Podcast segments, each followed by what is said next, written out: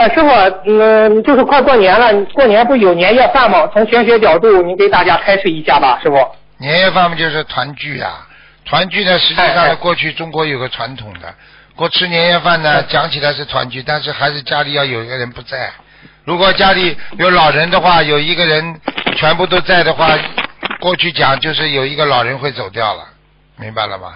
因为有一个人不在，所以家里总不能团聚，这个老人就一就就是跟阎王老爷就有理由讲，因为我一直没有全家团聚过，所以我就不想走。过去是这样的，听得懂吗？啊，听得懂。那我们吃年夜饭要注意什么呢，师傅？吃年夜饭没有什么，吃年夜饭实际上就是团聚。一般的菜啊，做菜啊也是要团聚，做做成双不成单的，成成就是人家说啊，吃两碗，你吃两碗饭，对不对啊？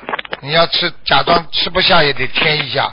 你如果吃三碗饭，你必须要吃四碗，就是成双，不要成成单。年夜。年夜饭，而且而且还有就是除旧嘛，除旧嘛就是，不管怎么样，就是说在在自己很多的很多的这个吃饭的时候啊，跟人家讲话的时候啊，就是可以讲一些过去的事情，讲完了就不要讲了，新年就不要再讲了，把把过去的事情要商量的，年初一这一天不要讲，嗯。嗯，那是否如果吃年夜饭的话，吃荤的话，是不是罪加一等了？年夜饭呢，就我们对对我们吃素的人是一样的呀，你还是吃素呀，不要吃吃荤的就好了呀，为什么去吃荤的啦？对不对呀？嗯